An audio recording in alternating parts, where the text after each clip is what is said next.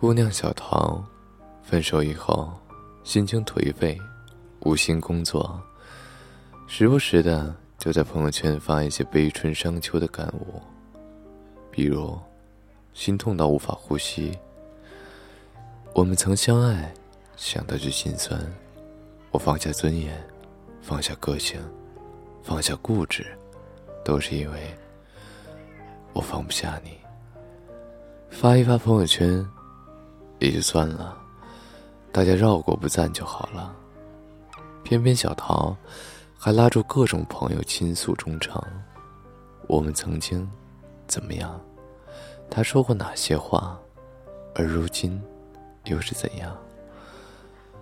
他把恋爱时的全部细节公之于众，甚至连床上的事情都拿出来说。讲到激愤之时。他亮出自己割出的几道伤痕手腕，表示自己已经抑郁到自杀了。他不厌其烦地向每个人交代着这一切，展示那几道不深不浅，却足够丑陋的伤疤，拉着别人和他一起审判她前男友是个渣男。他深情且哀怨。俨然一副弃妇的模样，像极了一个幽怨的小艳妇。若是他文采好一些，说不定能写下一段悲伤至极的言情小说。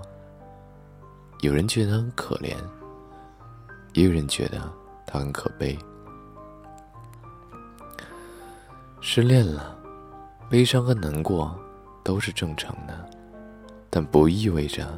你要把这一切公之于众，绑架别人，和你一起对前任进行道德的审判，号召全世界来参观你那面目狰狞的伤口。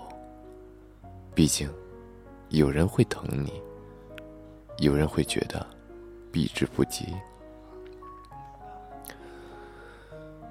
姑娘，爱情不是你的一切，就算你失恋了。也别把自己搞得太难堪。你化妆时那么美，像一个小艳妇，为什么要在大庭广众之下，把你艳妇的妆哭花，让路过的人看你的笑话？小幸分手以后，对男朋友恋恋不舍。我问他，他是有多好吗？小幸连连摇头。说他很不好，大男子主义，直男癌晚期，从来不照顾他的感受。可是，小幸还是舍不得放手。小幸打电话给他，他不接。他拿别人的手机打，对方一听是小幸的声音，立刻就挂断电话。即使如此，小幸还是不顾尊严的尽力挽回。我不理解。小幸扭扭捏捏的告诉我：“因为我的初夜给了他，我割舍不下。因为初夜给了他，所以即使每天哭哭闹闹，也不愿意放任他一个人逍遥。姑娘，你的初夜没有给任何人，你给的是自己。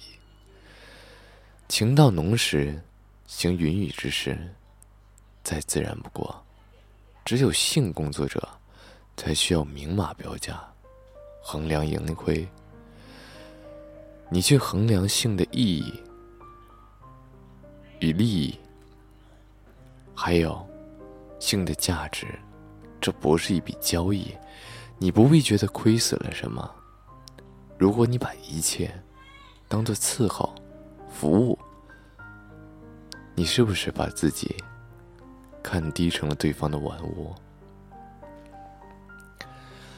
还有一个姑娘叫小何，她更委屈，哭过、闹过、哀求过，还是被前任甩了。一年的时间，她一厢情愿等这个男孩回头。前男友已经恋爱又分手了，小何仍仍在苦苦等候。